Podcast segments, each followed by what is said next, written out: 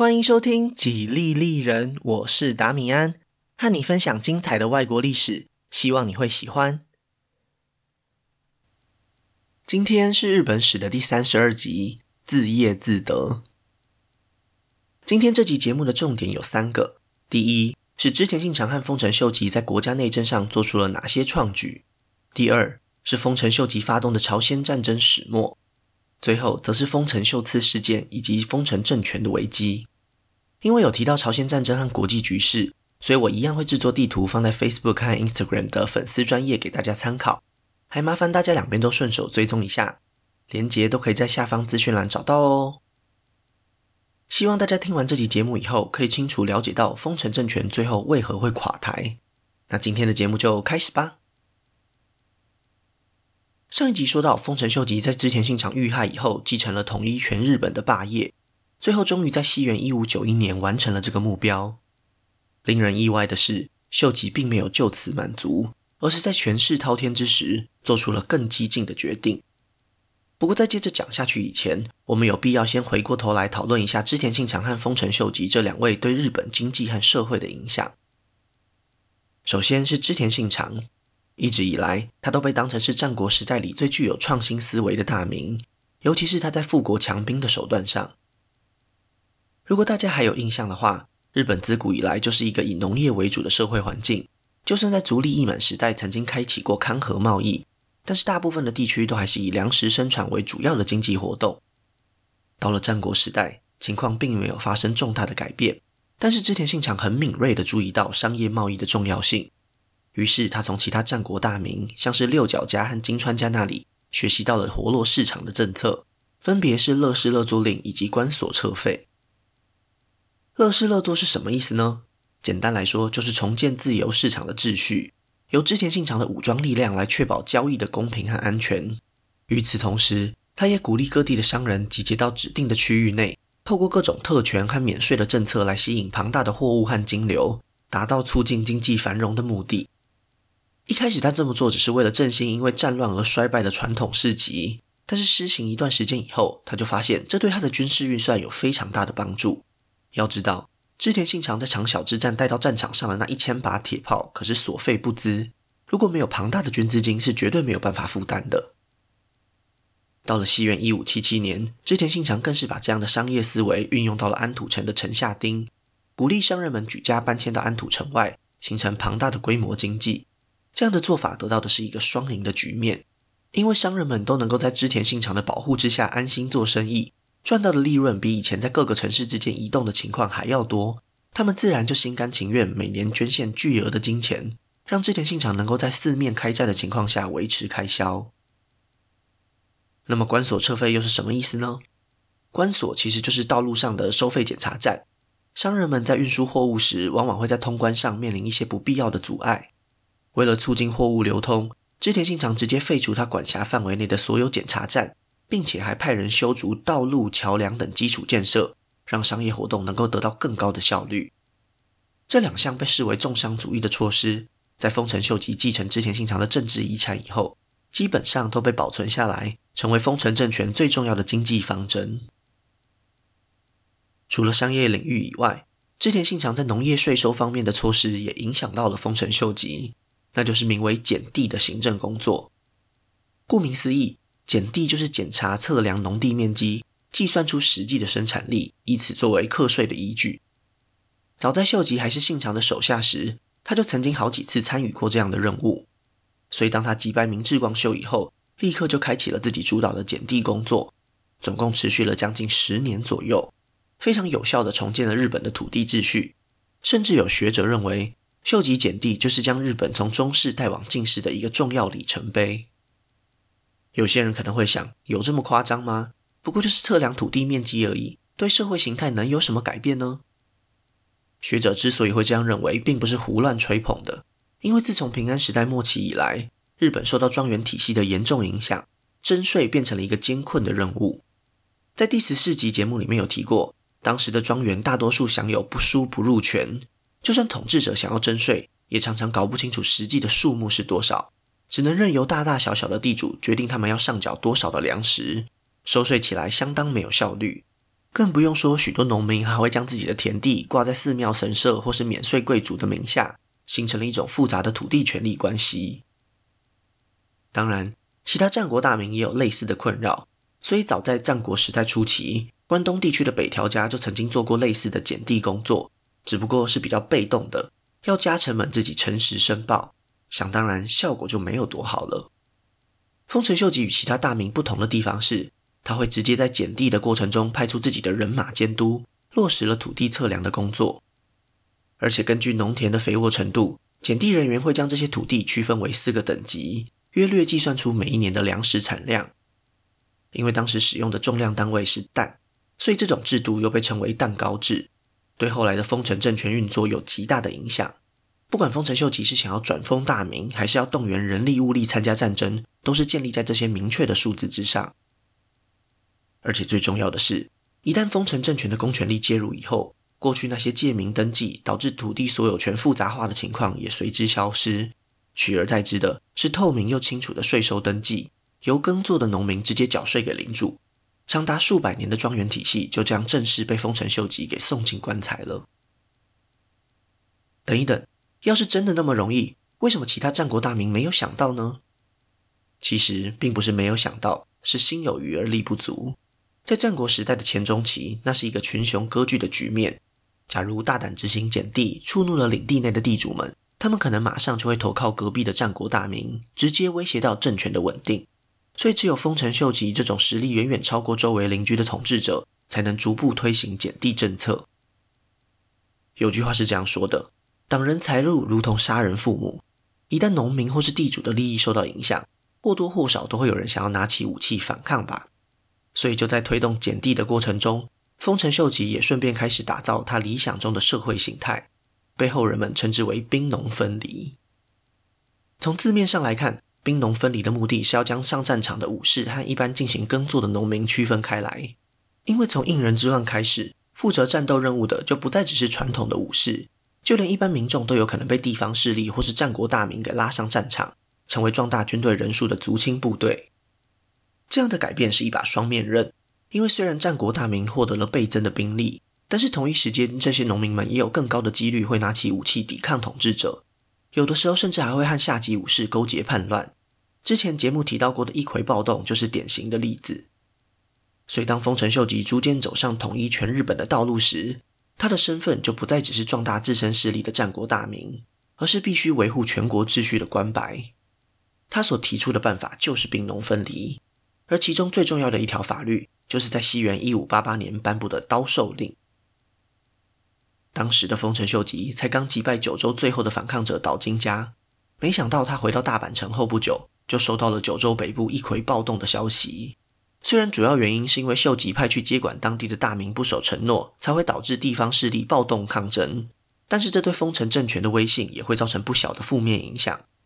如果三不五时就会爆发类似的叛乱，丰臣秀吉就没有办法集中力量走完统一的最后一里路。而且当他仔细研究叛乱报告以后，发现，在参与骚动的一万五千人当中，只有几百位是武士，剩下的全部都是跟着起哄的农民，所以他果断下令。在势力范围内全面推行刀狩令，希望可以一劳永逸解决地方叛乱的问题。具体来说，刀狩令的内容是什么呢？其实很简单，就是要让平民百姓交出他们所拥有的武器，只有少数用于特殊目的的可以保留。作为交换条件，丰臣政权会发放给他们种田所需的农具，鼓励他们回家好好种田，不要随便动刀动枪。少了武器的农民们就无法再聚众闹事，也不会在发生纠纷时爆发私斗，而是必须仰赖丰臣政权官方的仲裁和判决，对改善社会秩序也起到了一定的效果。当减地工作和刀狩令逐渐落实到全日本各地以后，丰臣秀吉也差不多完成了日本的统一，也就是我们上一集节目的尾声。平定天下的关白开始对自己产生了无与伦比的信心，他打从心底相信。丰臣政权不该满足于日本三岛。根据当时的地理知识，日本人已经非常清楚，东亚世界还有许许多多的国家。再加上过去曾经与宋明贸易的经验，让丰臣秀吉产生了一个非常大胆的想法：为什么日本无法成为朝贡贸易的中心呢？正如前面所提到的，丰臣秀吉和织田信长都非常重视商业贸易，所以信长拥立足利义昭上洛时，第一件事情就是确保他能够掌控濑户内海沿岸的界港。而丰臣秀吉青出于蓝更胜于蓝，直接选择在界港附近修筑自己的居城，也就是有着富丽堂皇天守阁的大阪城，表明了他对海上贸易浓厚的兴趣。而且秀吉比信长拥有更好的条件，在他统治期间，四国和九州都已经归顺降服，自然就取得了出海发展的优良基地。丰臣秀吉心想，凭借他现在的实力，只要向外宣扬国威，就能够吸引各国使者前来朝贡。态度高傲的他，甚至在发出的官方外交文书当中，将自己称为日轮之子，隐含着代替天皇统治东亚世界的意思。不过想当然。那些距离遥远的国家根本就没有打算理会他，过了很长一段时间都没有得到回应。不过，其他国家可以因为距离遥远忽视日本，有个国家是绝对没办法的，那就是与日本只有相隔一道海峡的朝鲜王国。在这边也稍微介绍一下，在西元一三九二年，也就是足利义满促成南北朝统一的同一年，高丽王朝的著名将领李成桂发动政变，流放了国王。成为朝鲜王国的第一位君主，这样的政变得到了明太祖朱元璋的认可，所以从朝鲜王国诞生的这一刻开始，明帝国和朝鲜王国之间就建立了明确的宗主藩属关系。接下来的一百多年里，虽然李氏朝鲜曾经辉煌一时，但是从十五世纪中叶开始就面临了许多挑战，内有斗争不断的政党派系，外有逐渐崛起的女真人威胁。在内忧外患的夹击之下，国势每况愈下，成为了积弱不振的政权。就是在这个时候，他们碰上了丰臣秀吉。西元一五九一年五月，丰臣秀吉委托对马国大名联系朝鲜，因为过去他们曾经和朝鲜王国有过正式的外交关系。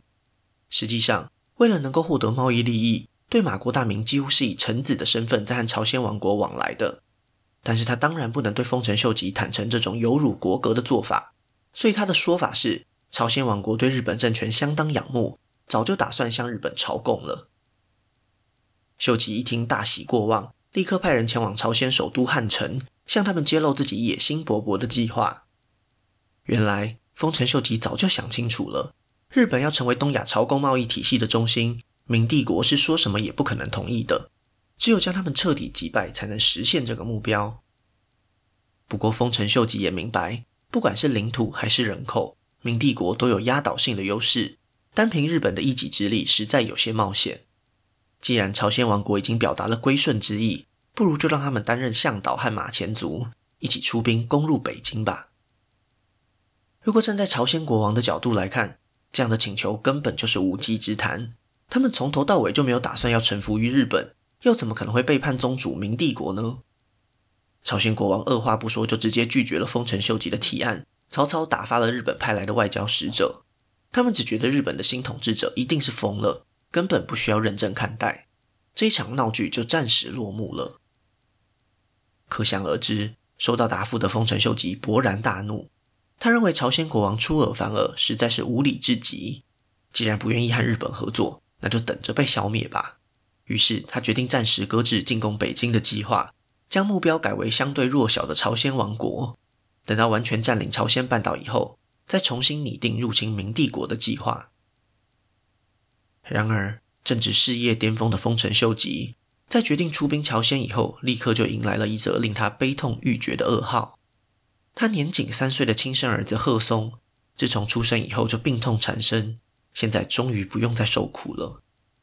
要知道，他可是秀吉五十一岁才好不容易求得的继承人啊！现在就这样离开人世，对丰臣秀吉本人和他的政权都是不小的打击。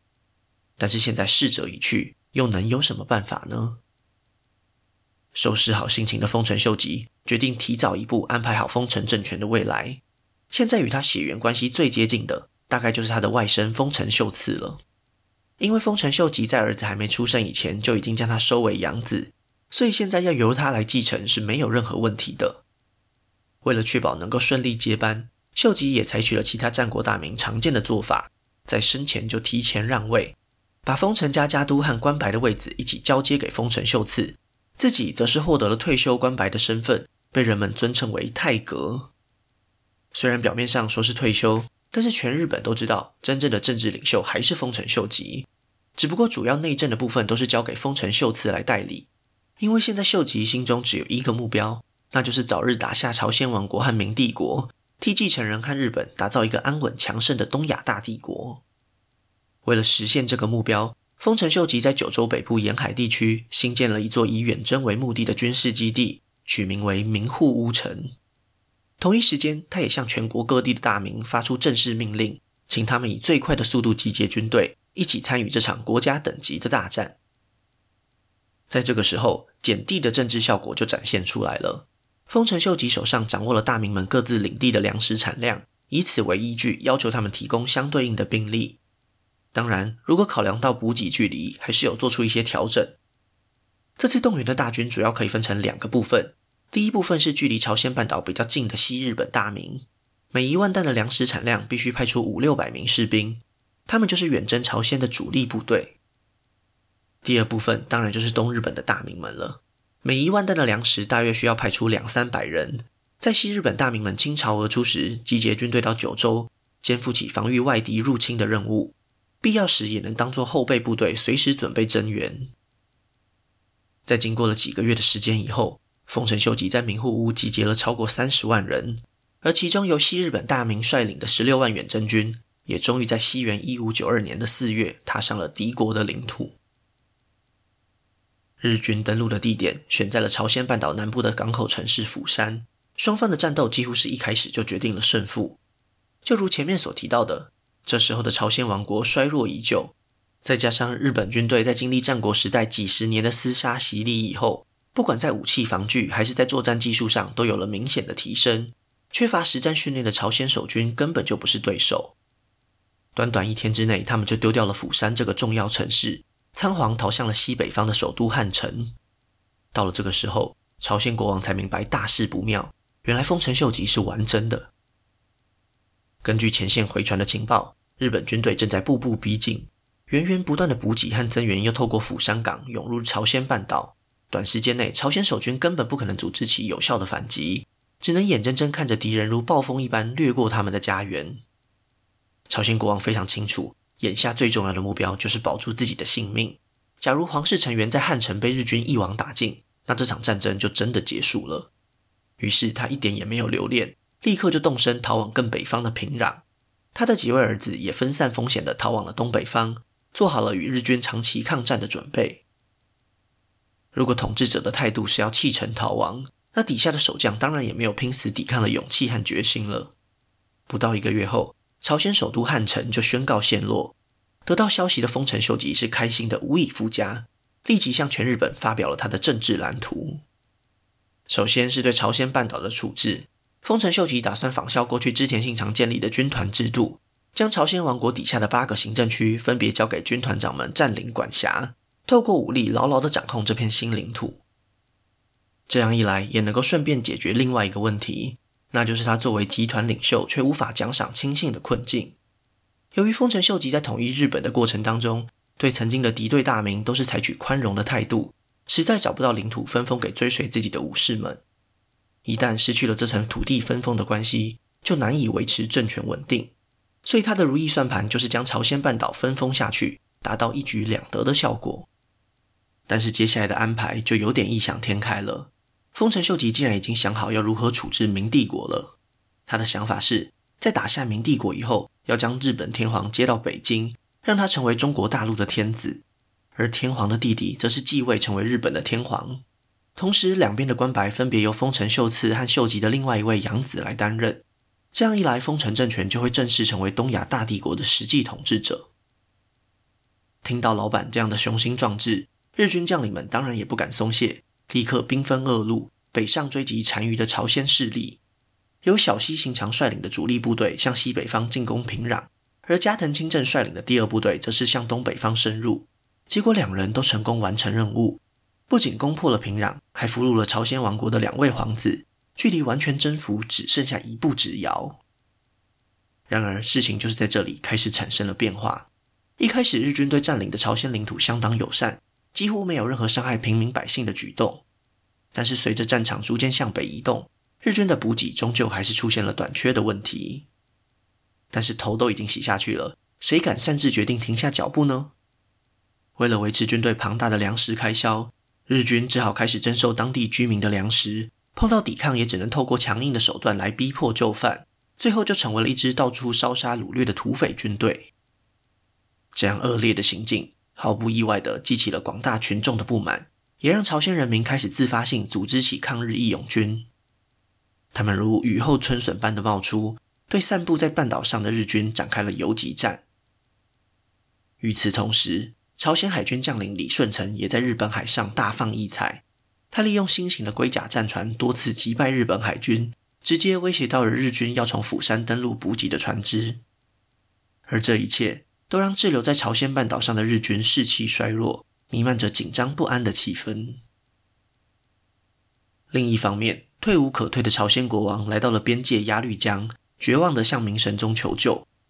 一开始，明帝国还相当犹豫，以为朝鲜与日本勾结，想要引诱明军进入朝鲜半岛，一举歼灭。最后是在反复查证以后，才终于确定朝鲜国王一直都没有背叛宗藩关系，这才愿意派出军队支援。不过，由于事发突然，明帝国又还在镇压宁夏蒙古人的叛乱，所以只能临时派遣辽东将领率领三千骑兵作为先锋，直接越过边界向平壤发起进攻。没想到，第一场战役就被日军大将小西行长给击溃，只有指挥官安全逃回辽东，整支军队几乎全军覆没。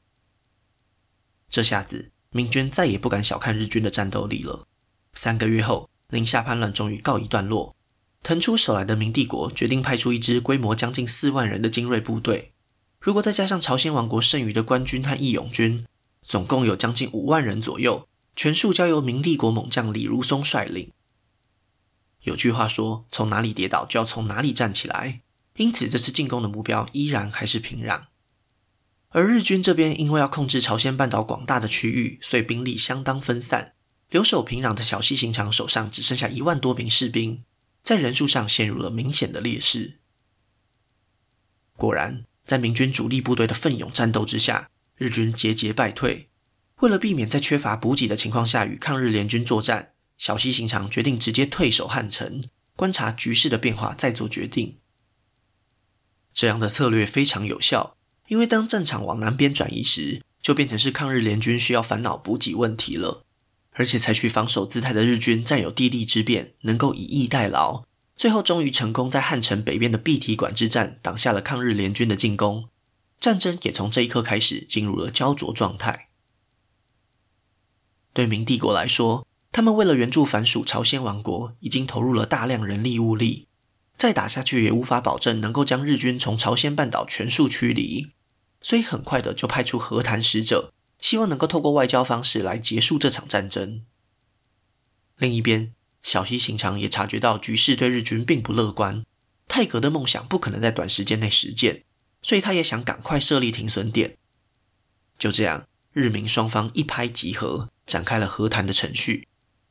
至于朝鲜王国这边，他们还没夺回失去的领土，当然不想就此罢手，但是能够有今天的成果，不至于被灭国。基本上都是明帝国的功劳，他们也没有什么发言的立场，所以只能想办法从中作梗，暗自祈祷和谈能够破局。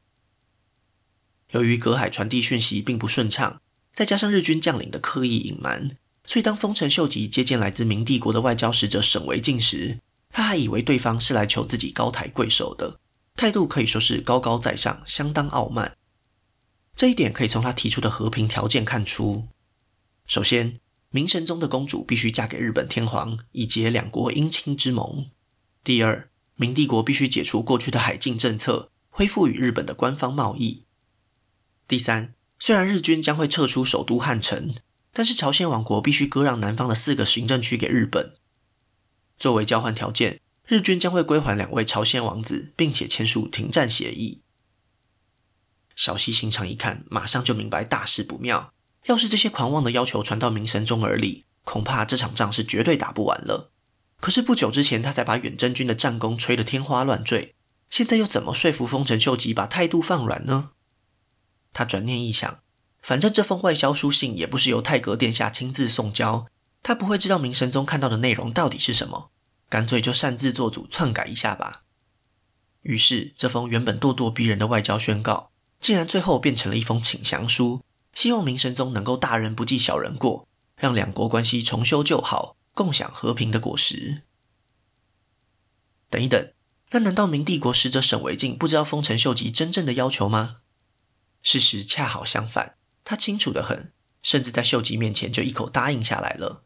只不过他的盘算和小西行长如出一辙，就是打算糊弄蒙混过关。所以当明神宗看到请降书时，沈惟敬并没有戳破这个谎言，而是继续装傻下去。日明双方就这样糊里糊涂了，浪费了三年光阴，达成了没有共识的共识。不过，也正是因为这两位代表的努力，这段期间里，朝鲜半岛上也没有爆发大规模的军事冲突。直到三年以后，纸终于包不住火了。在继续讨论朝鲜半岛局势以前，让我们先把镜头转回到日本国内，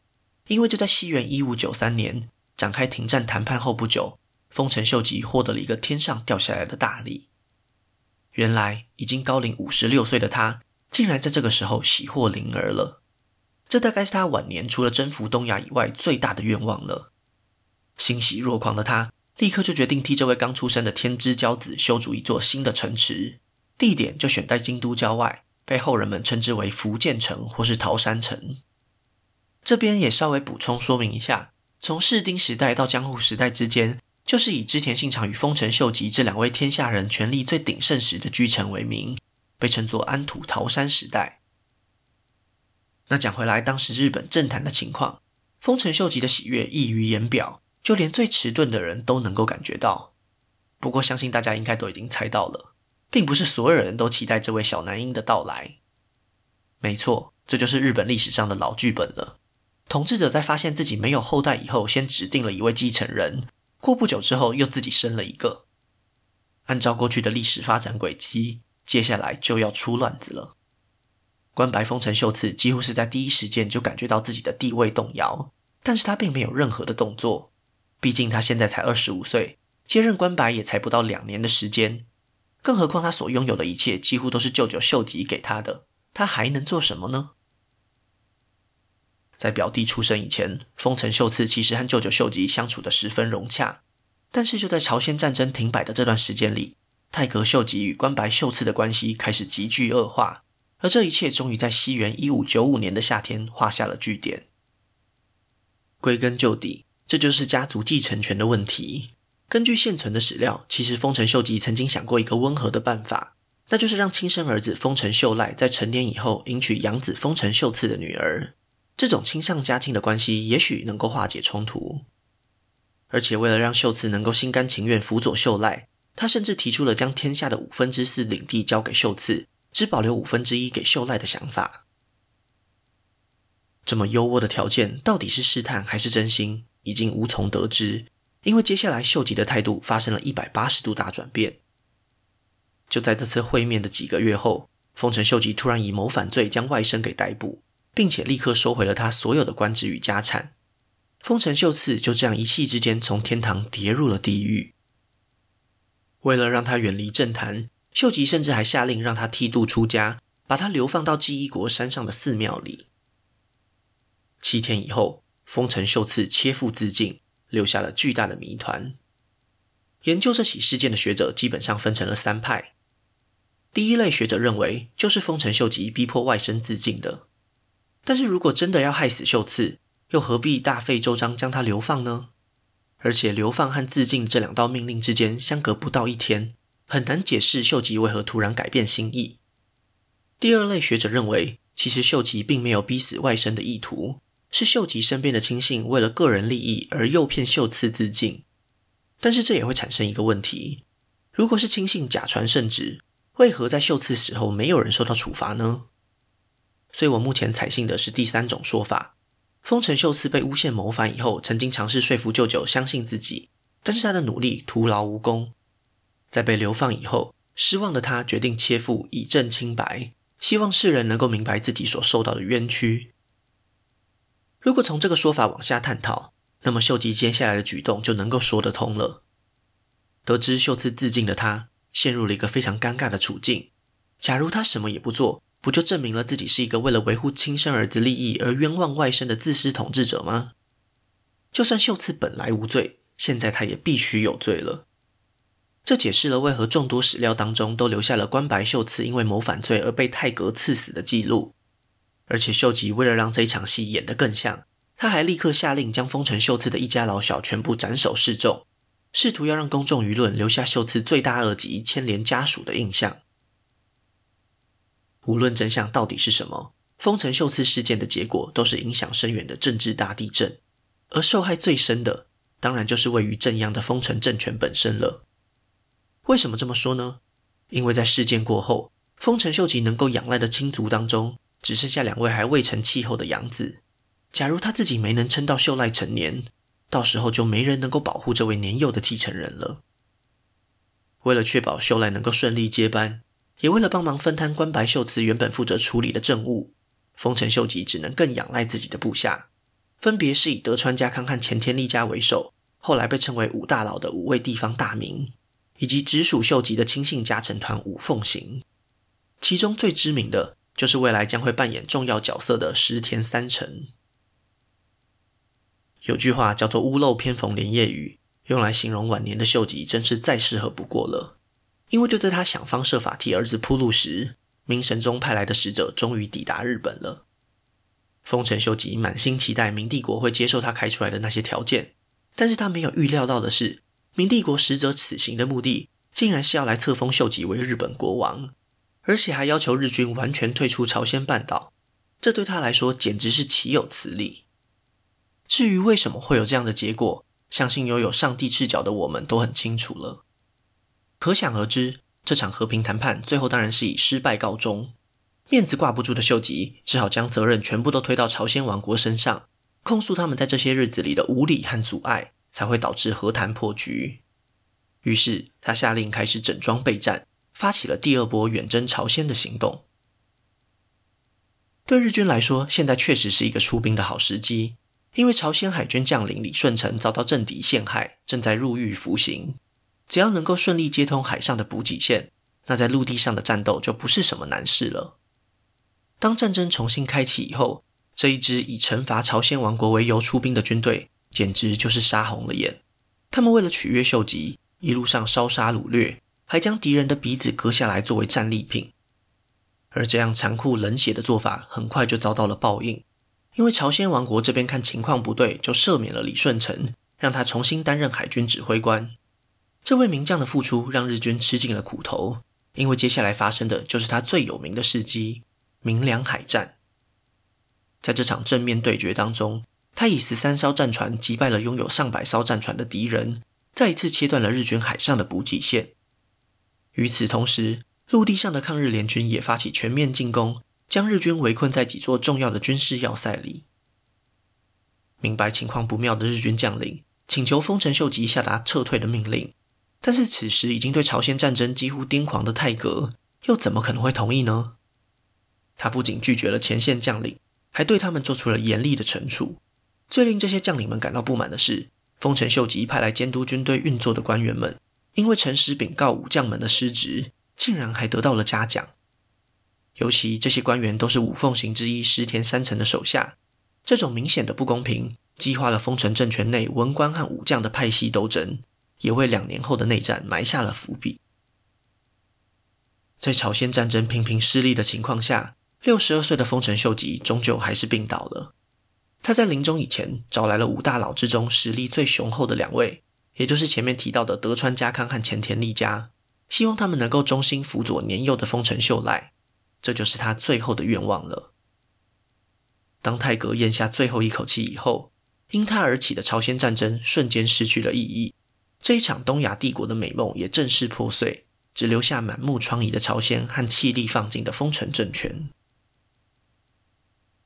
虽然朝鲜王国在得知秀吉死讯以后，原本打算要乘胜追击。但是名将李舜臣已经在战场上英勇牺牲，所以就没有再冒险发起进攻。而对于明帝国来说，驱逐日本军队的初衷已经达到了，那就没必要再恋战，光荣的凯旋归国了。